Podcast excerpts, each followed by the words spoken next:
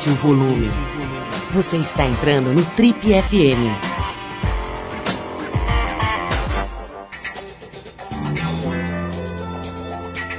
Oi, aqui é o Paulo Lima e a gente começa agora mais um Trip FM, o talk show da revista Trip.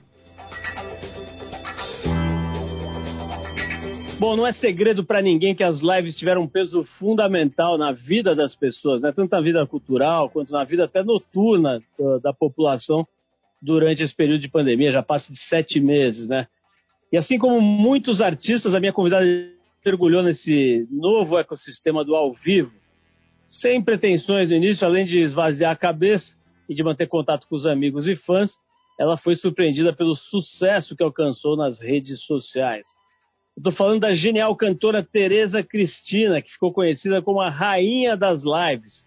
Esse apelido não é à toa, não. Desde março, ela se conecta noite após noite para cantar, contar histórias e receber convidados geniais, somando hoje mais de 600 horas de transmissão de lives.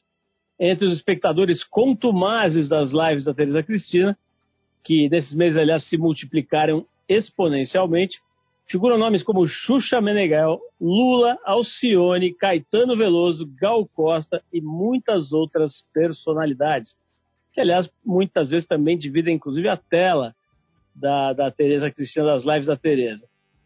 Se dedicando à música desde 1997, a Tereza está com 52 anos e uma dezena de discos gravados, entre eles homenagens aos sambistas Cartola e Noel Rosa.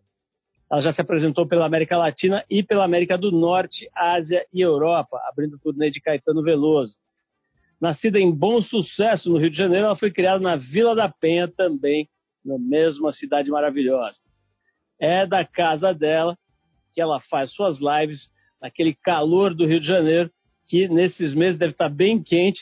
É de lá que ela bate um papo com a gente, para nossa honra, para nossa alegria. Tereza Cristina, seja bem-vinda ao nosso, às nossas instalações agora é, virtuais, né, Tereza? Obrigado por ter topado, por ter aberto uma janela aí na sua agenda. Seja bem-vinda ao Trip FM.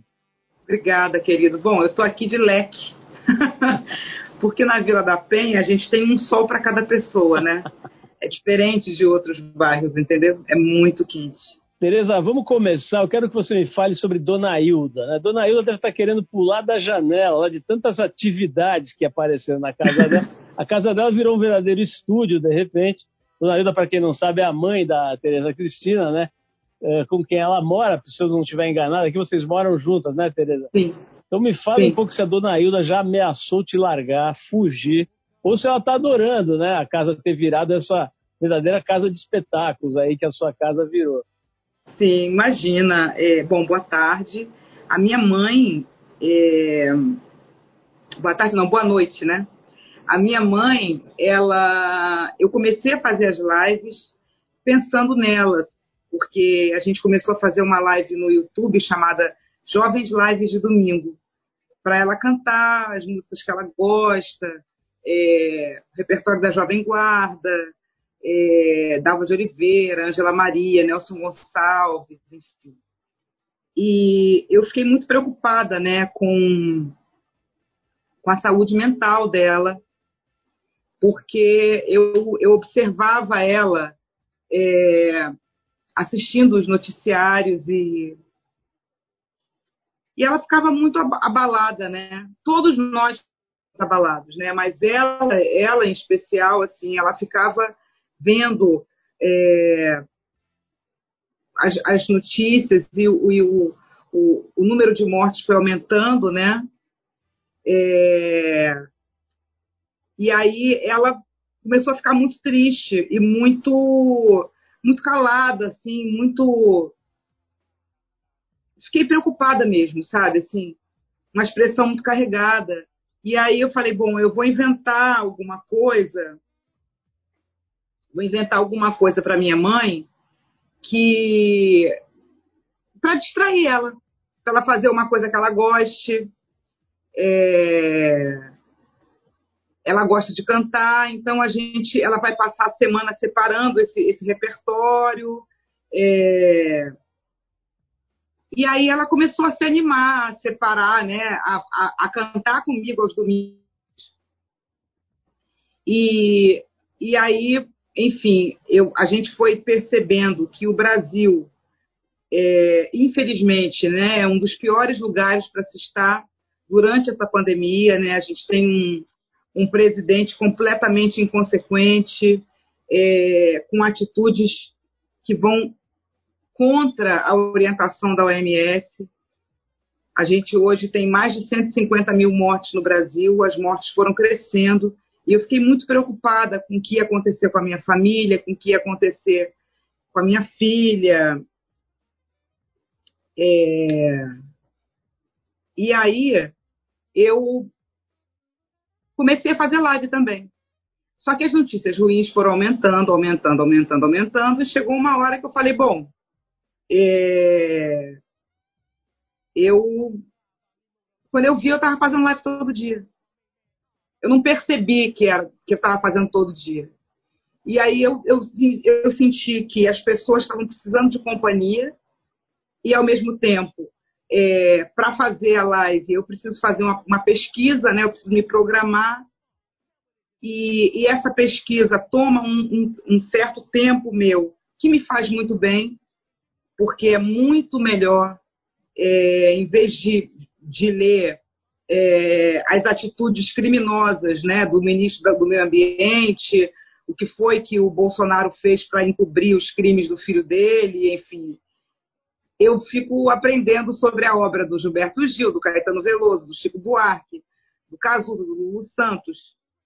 É, é, faço pesquisa sobre a negritude, sobre a ancestralidade e, e, e vou tendo ideias assim. Tem várias lives, né? Tem live sobre temas de novela, tem live sobre os anos 80, tem live autoral para os novos compositores. E, e esse tempo que eu que eu estou gastando, né, tanto é, pesquisando, produzindo a live e fazendo, é um tempo que eu estou deixando de de ficar triste, né? De ficar preocupada, de, de pensar em coisas que não me fazem bem, sabe? É, as notícias ruins se multiplicam no Brasil com uma facilidade muito grande, assim.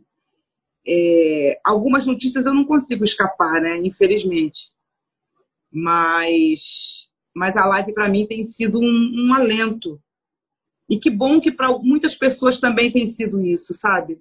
Um lugar de acolhimento, de, em que a gente se diverte, a gente fala de, de coisas belas, a gente fala da, da, produção cultural do país, que não para, e que, que bom que não para, né? Valorizar o trabalho desses artistas que já fizeram muito pelo Brasil. E isso tem me tem ocupado meu tempo. Bom, Teresa, acho que você pode lançar um novo slogan, né? Que é assim, quem faz live, live seus males espanta, né? Porque você fez esse relato aí, eu, eu acho que é isso mesmo, né? Você acabou é, construindo uma plataforma de alegria, de, é, vamos dizer assim, de celebração, né? num momento tão, tão doído, tão bagunçado e com duas catástrofes, né? Uma de, no plano uh, mundial, né? Dessa, dessa pandemia, outra no plano nacional desse desgoverno maluco aí que está deixando a gente ainda mais deprimido. Mas é, você falou uma coisa que eu achei interessante, que é o seguinte: evidentemente, é, muitos artistas têm uma capacidade de comunicação legal, né? Porque é, é, tem a ver com a sua atividade profissional, quer dizer, a pessoa precisa ser comunicativa. Mas é muito comum que as pessoas não sejam eloquentes, né? Elas se, se manifestam, às vezes, pela, através de um instrumento musical, através da, da, da, da, canção, da música, da composição, mas não são muito boas para falar, às vezes, para conversar, não é o forte delas, né? É, outra coisa também que eu achei interessante desse período, existe, eh, rolou uma certa, um certo delírio, assim, uma, uma, não é delírio a palavra, mas uma empolgação com a coisa da live, né? Assim, todo mundo descobriu que poderia fazer um pequeno programa de rádio, uma coisa desse tipo e tal. Eu, a, a, minha impressão é que ao longo do tempo, quando passou essa empolgação, o pessoal começou a ver que, que dava trabalho, né, que dá trabalho, e que não é tão fácil assim, né? Para você criar uma, uma história que tenha continuidade, não é tão fácil assim. Então me conta um pouquinho assim, você de uma certa forma descobriu um outro talento seu, você descobriu uma outra habilidade, que é essa habilidade de alegrar, de conversar, de criar um clima gostoso, de comunicar. Você já sabia que você tinha isso, porque é inegável que você tem isso acima da média, né? E, e me fala sobre a trabalheira que dá. Né? Você mencionou que precisa se preparar e tal. Como é que é? Me conta um pouquinho desse aspecto, vamos dizer assim, profissional de descobrir a capacidade de ser uma comunicadora nesse nível, né? diferente de subir no palco e cantar. Olha, é...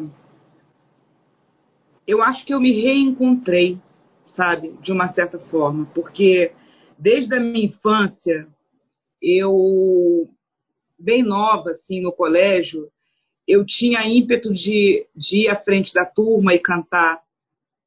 Eu imitava a Fafá de Belém, quando eu tinha seis anos de idade.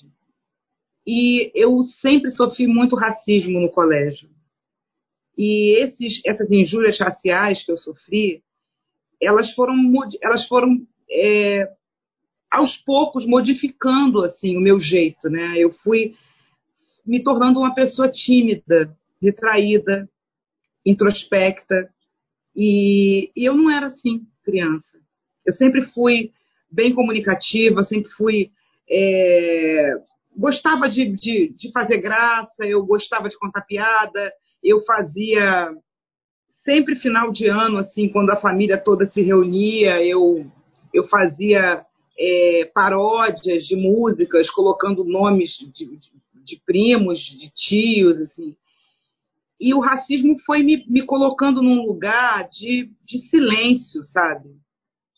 E eu demorei muito a perceber isso, muito. Eu, eu percebi isso há pouco tempo, que eu tive esse entendimento, que caiu essa ficha de que a, a, essa, essa timidez é, que eu me forcei, eu não estava feliz com isso. Eu não eu não estava sendo eu assim. É, quando eu subi no palco pela primeira vez, eu tinha muita vergonha de mim. Eu achava que em algum momento alguém ia chegar para mim e falar: sai daí, você não pertence a esse lugar. É, é, é, uma, é, é, uma, é uma conclusão que eu, que demorou muito, né, para chegar até a, a, minha mente, assim. E quando eu me vi sozinha, é, preocupada e com medo, né, de, de, como é que eu ia me sustentar, como é que ia ser o meu futuro, o que, que ia acontecer com o Brasil, tantas coisas passaram pela minha cabeça, perdi muitas noites sem dormir. Eu comecei a fazer a live e a live ela tem uma coisa interessante porque eu me vejo o tempo todo, né? o que aparece na tela do meu celular sou eu falando comigo mesma. E, de uma certa forma, eu, eu, eu, eu, eu fui jogando o meu conteúdo cultural, assim, as músicas que eu ouço. Desde que eu comecei a ouvir música, eu não paro de ouvir música todo dia. Eu, eu gosto de, de música de vários, de vários gêneros musicais diferentes. É, gosto, me encontrei no samba, me considero sambista, compositora de samba, mas gosto muito de MPB, gosto muito de rock, gosto muito de música instrumental, gosto de música pop, é, gosto de música estrangeira. E, e aí eu fui tentando criar um, um, um, uma comunicação com as pessoas, tentando passar para elas o que, eu, o que eu aprendi. As músicas que eu sei cantar, as músicas que me emocionam, e tem músicas até que eu nem sei cantar tão direito assim, mas eu gosto de lembrar, eu gosto de falar do artista. É, Para fazer uma live, vou te dar um, um, exemplo assim, né? Ontem eu fiz uma live sobre Cartola, então eu faço, anoto num caderno e anoto as canções que eu vou cantar. Só que cada canção é uma história, né? Cada canção está falando de uma coisa.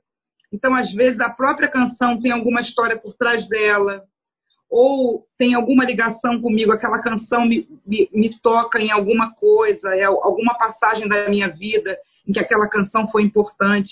Tudo isso vira material de live. E as pessoas também vão trocando informação, porque eu, eu gosto de, de falar com as pessoas né, no meio da live, assim, sempre vão aparecendo os assuntos, as pessoas sugerem outras pessoas que eu convide, então eu tenho conhecido e encontrado muita gente talentosa no Brasil inteiro, sabe? E isso, isso é uma coisa que me, me deixou muito contente de saber que, que nós temos muitas mulheres talentosas, compositoras, né? muitas pessoas que não têm um espaço na mídia, mas que têm já um trabalho de 10, 20 anos de carreira e que estão aí invisíveis, precisam de um lugar para mostrar o seu trabalho, ou precisam de alguém que os ouça, sabe? Para ter algum juízo de valor sobre o que eles estão fazendo. E, e tudo isso eu fui aprendendo com a live, assim. Eu não, eu não tinha um modelo estabelecido, eu fui, eu fui fazendo e aprendendo. E uma coisa que eu descobri com isso é que isso tem muito a ver comigo. Eu comecei a cantar na Lapa, eu não era cantora, eu eu estava pesquisando a obra do Candeia e aí de repente me veio esse convite para cantar no Bar Semente. E eu fui meio que aprendendo ao vivo. E então a impressão que eu tenho é que já é a segunda vez que eu faço isso na minha vida, né? Eu chego num lugar que eu não sei se eu pertenço a esse lugar, não sei se eu sei fazer, mas eu posso não ter tanto talento, mas eu acho que eu tenho coragem de, de encarar é, músicas que, que, que, são importantes para mim, que talvez eu não saiba da maneira correta, com todas as melodias no lugar, mas só de falar da canção eu acho que vale a pena. Exato, eu estou ouvindo você falar né, e checando alguns dados da, da tua biografia, né? Você já está com 20 anos de carreira, né? Sim. E, e eu estou vendo aqui um dado que é no mínimo uh, curioso, vai, vamos dizer, é assim, é, você teve o primeiro patrocínio da sua carreira agora por uma marca de cerveja, né? Quer dizer, Sim. O que é isso aí? Tem, tem uma coisa de, de preconceito racial, tem. É, Sim. É, é um, um, mercado, é um mercado difícil mesmo, quer dizer, a, a, música. Explica um pouquinho por que, que depois de 20 anos de carreira, abrindo shows do Caetano e turnês internacionais, como é que não, não você não se inseriu de forma mais é, é, pesada aí nessa cena de mercado, de, de grana e tudo? São muitas cantoras né, negras que também não têm espaço e que também não têm patrocínio. Assim. Isso é uma coisa recorrente no Brasil. É, as próprias plataformas, né, as mídias sociais, é, já tem um estudo dizendo que é, as postagens, né, eu estou vendo, eu estou acompanhando isso durante essa semana no, no Instagram, né, as pessoas estão, as pessoas negras estão colocando fotos de pessoas brancas e quando elas colocam as fotos de pessoas brancas, o, o perfil delas tem mais acesso e tem mais pessoas curtindo e tem mais comentários, o perfil fica mais movimentado do que com a cara preta dela. E, e as pessoas estão fazendo esse teste. Teve uma, uma modelo né, que, que começou a fazer isso, uma mulher negra, que começou a postar fotos de mulheres brancas. E aí a rede dela começou a ter um engajamento que nunca teve. Isso não é novidade no Brasil. É, o racismo no Brasil ele não é discutido. A gente, a gente hoje tem um entendimento de que não precisa, de que, de que além de não ser racista, né, precisamos ser antirracistas, combater esse, esse esse veneno social que é o racismo e que existe desde que o Brasil é Brasil, assim, desde que é, é, é, foi abolida a escravatura e as pessoas foram colocadas na rua sem nada, sem nenhum tipo de assistência, desde que você vê pessoas criticando a política de cotas, porque a corrida é, da vida, né, ela é desigual, ela é muito desigual não dá para a gente falar um país que adora ultimamente, né? Adora falar em meritocracia. Você tem que se esforçar muito, porque aí você ganha. Que se você não ganhou é porque você não se esforçou o suficiente.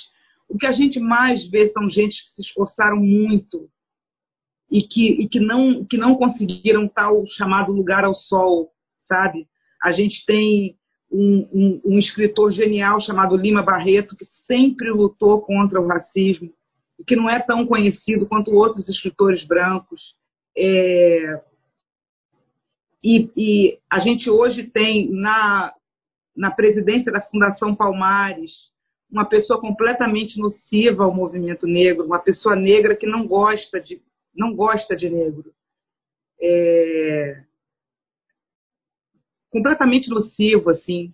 é, enfim, ele fez uma, uma, tem uma, uma lista lá de personalidades negras e com tanto problema, né, que a gente está enfrentando no, no Brasil, a preocupação dele na Fundação Palmares, que tem uma história muito bonita de luta racial, tirou o nome da Benedita da Silva da lista de personalidades negras, agora tirou o nome da Marina Silva, é, dizendo que ela não é que ela é negra por conveniência.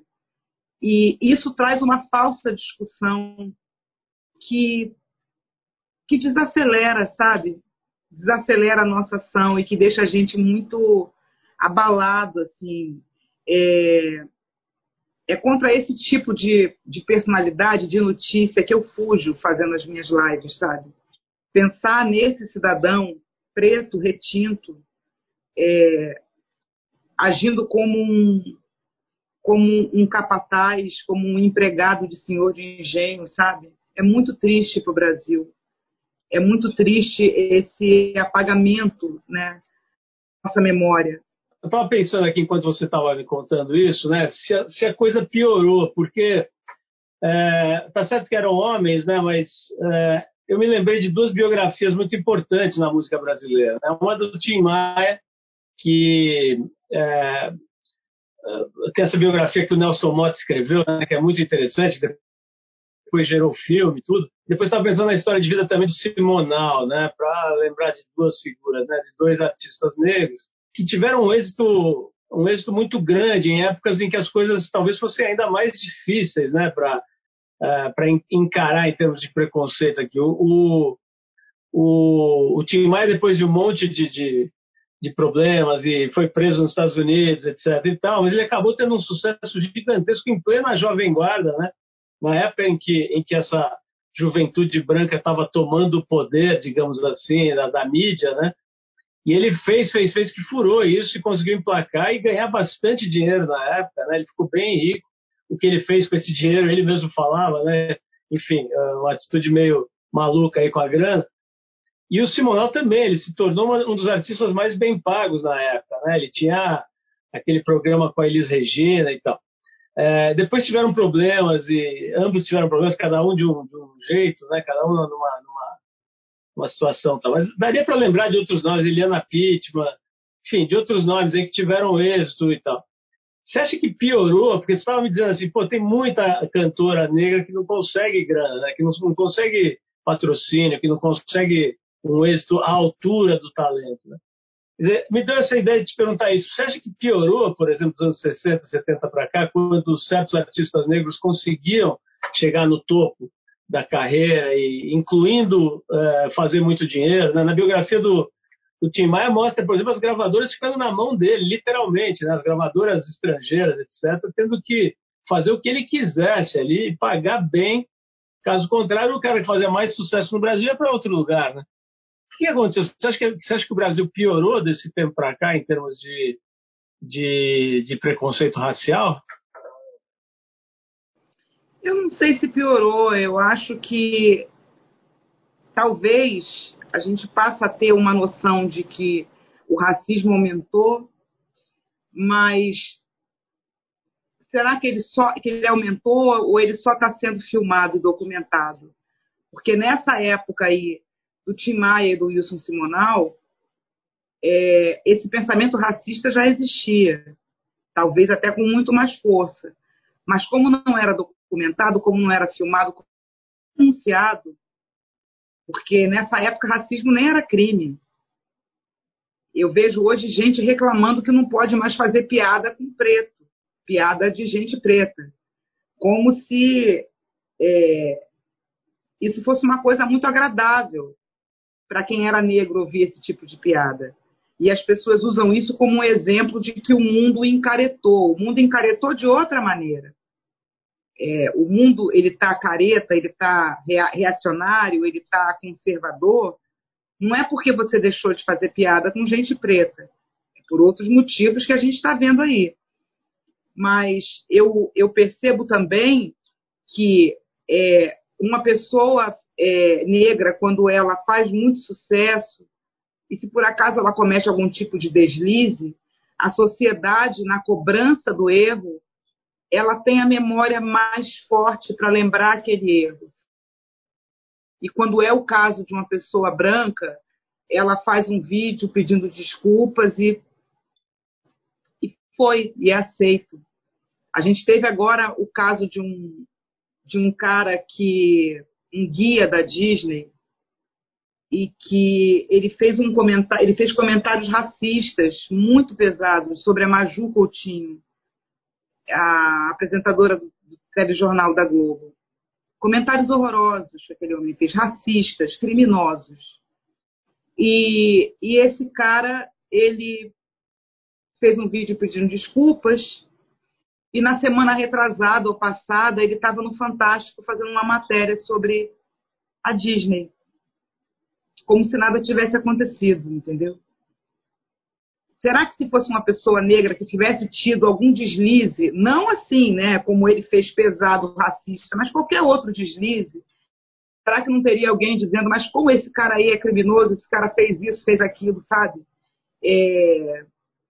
E como é uma coisa que a gente não discute, fica assim, fica meio é, é, dado à interpretação. A gente tem uma lei que diz que o racismo é crime, mas ao mesmo tempo a própria sociedade racista coloca o racismo num, numa conversa de interpretação. Não, não foi bem assim, você entendeu errado. Você, sabe? Isso irrita muito. Isso, isso magoa muito, isso mata muita gente. Né? Quando não irrita, quando não, quando não te chateia, mata. É, a abordagem policial com pessoas negras, a abordagem policial com pessoas de pele clara, são abordagens completamente distintas. E eu não estou falando só de Brasil. Nos Estados Unidos a gente tem visto isso. Eu vi uma cena muito pesada que era um, um branco numa lá no subúrbio né, americano, né, que são as pessoas mais ricas, e um policial abordando o casal e o casal xingando o policial, fazendo ameaças e, e, falando coisas horrorosas e não aconteceu nada com esse casal. E um, um outro caso, uma, um homem negro andando com uma bolsa da Versace, um tênis da Versace, ele andou com uma bolsa né, da loja, e ele foi abordado por, por um policial que queria saber por que como que ele tinha conseguido comprar aquele tênis tão caro. E o cara era funcionário, ele era engenheiro de design da Versace. E se ele fosse branco, ele não ia ser parado, sabe? Então, assim, esses dois casos que eu falei, é... quando a gente ouve uma declaração da Glória Maria dizendo que ah, agora mimimi, agora tudo é racismo, isso saindo da boca de uma pessoa negra, isso, isso faz muito mal. Isso, isso prejudica muito a luta, sabe, antirracista. Coloca a gente numa situação que a gente não quer estar mais, que é ficar comprando esse discurso de que é uma interpretação, de que, na verdade, não tem racismo, nós é que interpretamos errado. Tereza, é, no começo de maio, você deu uma entrevista para a gente aqui na Trip, falando que o seu sonho era ver o Chico Buarque entrar na sua live você falou assim, cara. Sim, a gente perguntou aqui, ó, quem você gostaria que entrasse na sua live? Você respondeu, cravou assim, Chico Buarque. Se ele entra, acho Sim. que eu morro. Né? Ah, e logo depois, um tempo depois, ele entrou na sua live, né? E fez lá uma participação. Eu não sei se acho que foi uma que era em homenagem ao Antônio Pitanga, né? Que ele participou. Sim, era aniversário do Isso. Pitanga. Era aniversário do Pitanga. Eu vou dizer, eu só não morri de, do coração porque eu já sabia que ele ia entrar. Era aniversário de 81 anos do Antônio Pitanga, que é um grande artista, uma pessoa muito importante para o Brasil, um grande brasileiro. Eu sou amiga dele, eu sou amiga da Camila, da filha dele. E aí eu conversando com a Camila, eu falei, Camila, seu pai vai fazer aniversário no meio da pandemia, né? 81 anos, e está aí lúcido, produzindo, sendo premiado, fazendo coisas.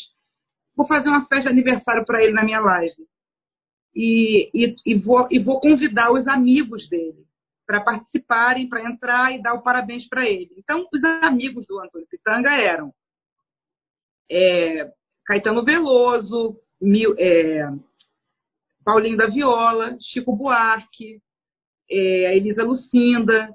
Foi muito, muito bonito, assim, né? Poder dar essa festa para ele. Então, eu li, acabei criando coragem, liguei para a companheira do Chico, para Carol Proner, e, e, aí ela me colocou em contato com ele, e a gente e eu convidei ele para estar tá ali, para dar os parabéns para o Pitanga. Mas por dentro estava o Chico, assim, é um dos artistas que eu conheço desde muito nova, desde 6, 7 anos de idade. Aquele álbum dele, Construção, era um álbum que, que frequentou muito a minha casa, eu ouvi esse álbum inteiro. E é uma pessoa que eu tenho uma admiração sem tamanho, assim, é um, um brasileiro muito importante, sabe? E que eu tenho um carinho por ele imenso, assim, uma admiração sem fundo pelo Chico. E, e eu, eu, eu, acho que vocês me deram sorte, na verdade, porque logo depois, é, eu acho que foi junho, aniversário do Pitanga, ele, ele acabou entrando. Vamos fazer uma brincadeira aqui, Tereza. Imagina que surgiu a vacina, né? E, ela, e aí, bom, a população está tá imunizada e tal, acabou essa, essa história toda aí, né? Eu tenho duas perguntas para te fazer. Primeiro é o seguinte: se você é da turma que acha que a, a, a, humanidade volta exatamente ao ponto em que estava, que aliás é um ponto, vamos dizer assim, assustador, né, antes da pandemia, ou se ela realmente tira lições e muda e adquire uma, uma nova personalidade, um novo perfil, uma nova atitude, né, diante das questões humanas, da desigualdade, etc. E tal. Ou se a gente só estava sob efeito de choque, volta a ser a. Eu, eu uma expressão aí que eu tenho usado, que é, é a estupidez é, é, estrutural que nos assola, se ela volta a imperar ou não. Essa é a primeira pergunta. A segunda pergunta é a seguinte: você acha que você vai continuar fazendo as suas lives e, ou um programa? Porque assim, é, é como se você tivesse um programa diário de entrevistas e de música, né? É, então, assim, o que, que acontece com a humanidade e com a Tereza Cristina no dia seguinte à imunização da, da população? Bom, primeira pergunta, eu acho que muitas pessoas aprenderam. Muitas pessoas tiveram lições, passaram por situações que elas não estavam acostumadas.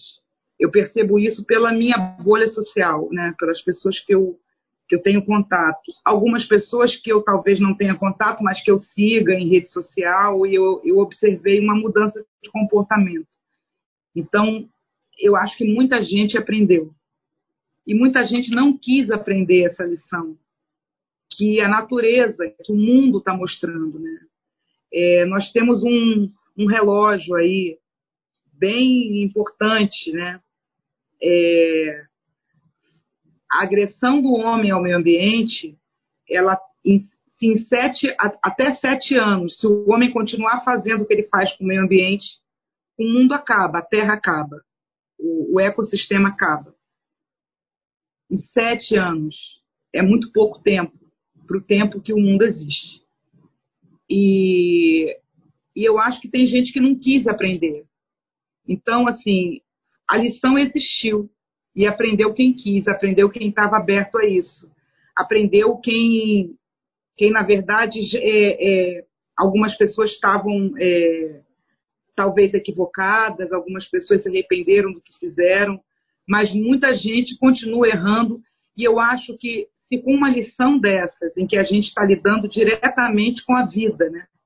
que é o bem que nós temos de mais precioso, se com essa lição essas pessoas não aprenderam, elas não aprendem mais nada. Eu acho que uma pessoa que que não respeita né, a vida dos idosos, que não respeita a vida de quem tem mais fragilidade, é, que, não, que não se compadece de, de pessoas em situação de miséria, essa pessoa já está morta, ela não sabe. Então, ela não valorizar a vida do outro, para ela tanto faz. Essas pessoas não vão aprender nada. Essas pessoas que ficam batendo palma e gritando mito para um homem que fala de morte, que fala de que tem falas racistas, misóginas, preconceituosas, criminosas. Um cara que pega uma criança no colo e manda a criança fazer um sinal de arminha com a mão. Tá? Que no meio de uma pandemia passa a mão no nariz, pega a mão no idoso. Essas pessoas, elas, elas, elas, elas até têm o que aprender, mas elas não querem. Então, talvez a vida vai ensinar de outra maneira. E eu não estou aqui para julgar ninguém. Hoje em dia, assim, eu, eu percebo dentro da minha família, eu, eu, eu vejo o, o, o, proceder e eu vejo é, é, como é que é a rotina de negacionistas dentro da minha família. Eu tenho primos que é, tiveram Covid porque fizeram aglomeração, porque não respeitaram a doença. É, votaram nesse monstro e agora estão fazendo festa, vão fazer casamento, vão fazer eventos, como se nada estivesse acontecendo no mundo, sabe? Então, eu acho que essas pessoas, elas, elas não querem aprender, elas não querem ver o que está acontecendo no mundo. Elas preferem continuar ali mirando as, a, a, pessoa que elas chamam de mito. Então, é, eu não acredito que elas vão sair desse mundo sem aprender alguma coisa. Talvez aprendam por outro. de outro jeito. E você, Mas alguma coisa elas vão aprender. E você, Tereza, no dia seguinte da vacina, liberou geral, você continua com as lives, volta para o palco, faz os dois, vai fazer uma live diária, o que, que você vai fazer? Eu não sei, porque ao mesmo tempo em que eu não, eu não quero abandonar é, o, o, público, né, não quero abandonar as pessoas, as pessoas mesmo, acredito, as pessoas que estão na minha live, elas, elas, vão, elas vão querer ir para a vida, né, vão querer viver. E eu vou querer viver junto com elas. Assim. É, duas coisas que eu gostaria muito de fazer assim que acabar a live, né? Três coisas, na verdade. É, eu quero assistir um jogo do Vasco, eu quero ir para uma roda de samba, sentir o cheiro das pessoas, sabe? É... Eu, eu, eu, saio muito pouco, eu saio para fazer compras no mercado, ou eu saio para fazer algum tipo de trabalho em que eu realmente tenha que sair, mas enfim, já fiz teste da Covid umas três vezes, se tiver que fazer de novo eu faço para manter a minha segurança, porque minha mãe tem 80 anos. Mas eu sinto muita saudade da aglomeração, assim, principalmente de uma roda de samba, que eu adoro, adoro frequentar as rodas de samba do, da minha cidade, sabe? E uma terceira coisa que eu quero fazer, eu quero ir para a rua lutar contra esse governo. E com essa pandemia a gente não está podendo fazer isso. Tereza, você falou da roda de samba, né? Me lembrei aqui de uma matéria que a gente fez em 2018. A gente tem o Trip TV, né? Que é o nosso, nosso canal no, no YouTube, onde a gente faz mais ou menos umas duas matérias por semana em vídeo e tal. Tem bastante, tem meio milhão de seguidores lá. E a gente fez uma matéria bem interessante sobre uma coisa que eu pessoalmente não conhecia àquela altura, que é o preconceito contra as mulheres no samba, né? É, segundo as pessoas que a gente ouviu, é, eu estou vendo uma, uma declaração de uma moça aqui, de uma sambista, falando assim: olha, é um rolê você tem que fazer força para estar, tem que se enfiar. Você sempre entra na roda pedindo licença, quase implorando. As mulheres afirmavam nas matérias que elas não tinham espaço para tocar nas rodas de samba, elas tinham que implorar e tal, que era um negócio machista bem fechado. Você confirma isso? É assim ainda? Olha, é, as mulheres instrumentistas, sim. Só tem uma pequena, um pequeno detalhe, assim.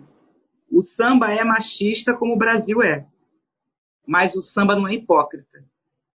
Então, o machismo do samba a gente vê. E por ver, por enxergar, a gente consegue lutar contra ele. É muito pior quando a gente luta por uma coisa que as pessoas querem tornar invisível, como o racismo, por exemplo. Então, eu acho que o machismo do samba ele existe porque o samba é um reflexo da nossa realidade. É, e, e é bom que ele seja exibido assim, sabe? No real. porque a gente tem como combater. Seria pior se, se as mulheres fossem, continuassem invisíveis, sabe? Assim, eu acho que quando, ele, quando o racismo é assumido, a, gente tem, a, a nossa postura até é diferente. Porque a mulher, dentro do samba, ela foi apagada durante muitos anos. A gente tem um ritmo que foi trazido por uma mulher, né? A tia Seata veio de Santo Amaro até o Rio de Janeiro, trazendo samba para o Rio. Ela improvisava, ela tocava pandeiro, tocava prato, ela, ela, ela cantava. E a gente não sabe quase nada da tia Seata. A gente sabe do Pixinguinha, a gente sabe do Donga, a gente sabe do João da Baiana e de todos que vieram depois deles.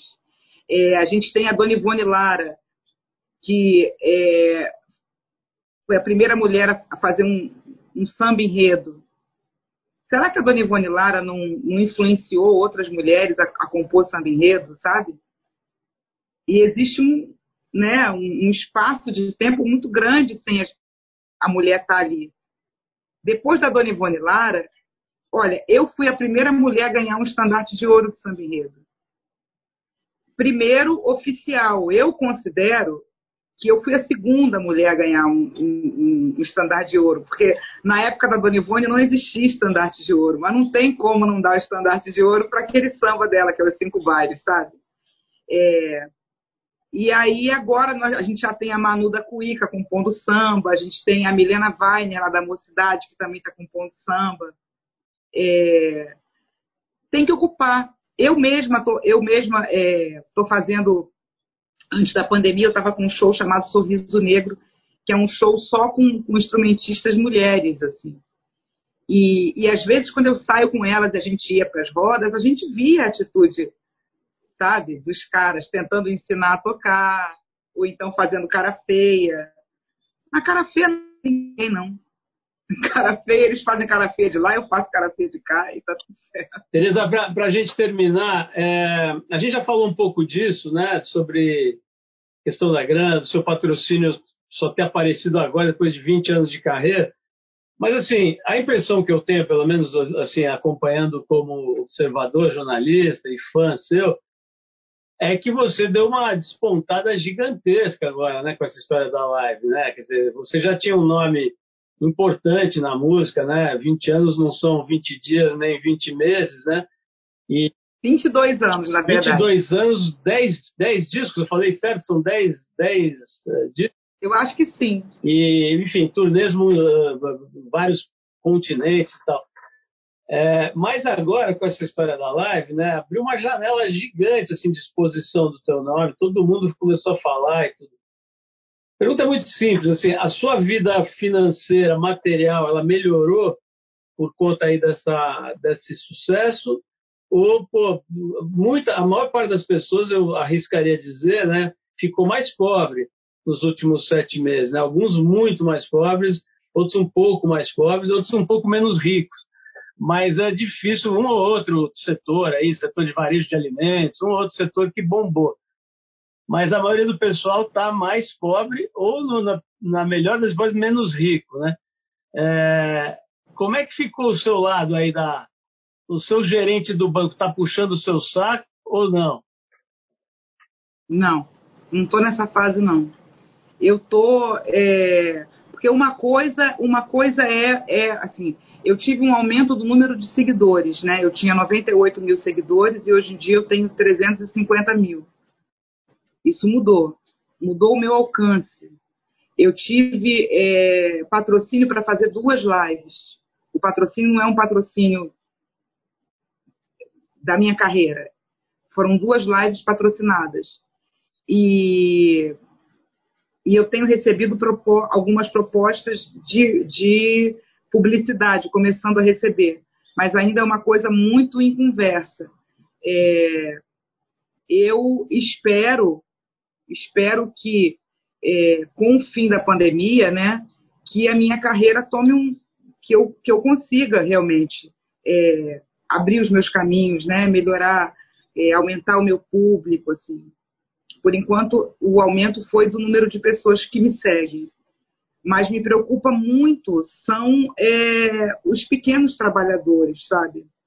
Porque é, você tem, assim, quando uma roda de samba para, é, o, o, primeiro que deixou de receber dinheiro, né? O músico deixou de receber dinheiro. É, o, o ambulante que estava ali em volta vendendo bebida, ele deixou de receber dinheiro. O técnico de som deixou de receber dinheiro. O iluminador. É, o, o, o, o, sabe, essa cadeia ela vai indo para trás assim. Essas pessoas me preocupam muito, porque essas pessoas são invisíveis, mas essas pessoas ajudam os negócios a acontecerem. Então, assim, é, o meu hold, né, que, tra que trabalhava com, que trabalha comigo em show, ficou sem receber esse tempo todo. Eu fiz duas lives e eu consegui na live pedir é, contribuição financeira e aí as pessoas depositaram e eu consegui um, um dinheiro, dar dinheiro para essas pessoas, para para as mulheres que tocam comigo, pro, e para e a minha equipe, né? Produtor, hold, técnico de som. Mas isso, isso é o meu lugar, né? É, eu não sei como é, é essa galera que vive de gig, né? pensa, ou sei lá, principalmente essas mulheres que acabaram de entrar nesse mercado de trabalho, sabe? Mulheres que tocam surdo, violão, que participavam de várias rodas, várias gigs e deixaram de, de trabalhar. Como é que se coloca comida dentro de casa, sabe? É muito difícil, assim. A situação é muito difícil. E geralmente quem precisa mais não pede, né? Quem precisa mais está em silêncio, sabe? está tentando resolver o problema dele de outro jeito. Teresa, quero te agradecer demais pelo papo aí, foi muito gostoso te conhecer e, e ver como é que você pensa, né? Assim, dar uma, eu falo sempre aqui, um sobrevoo na sua mente, como é que você lida com a vida e tal, que está lidando com esse momento completamente atípico, né?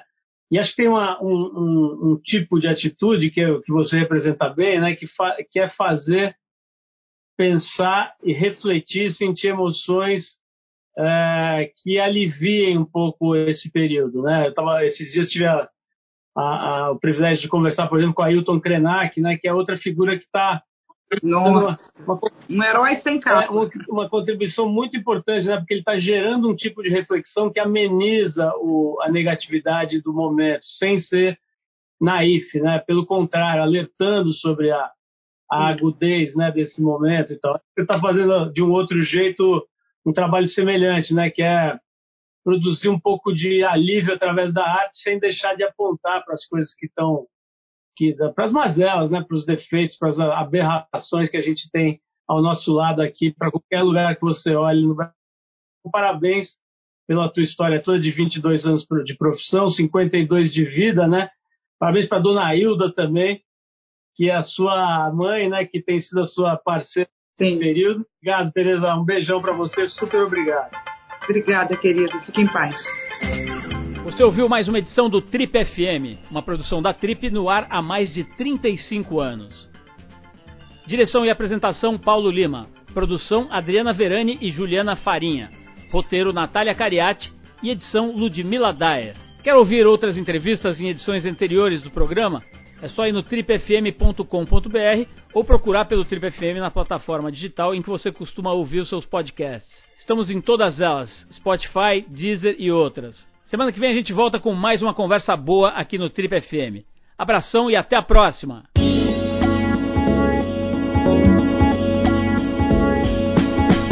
Você ouviu Trip FM.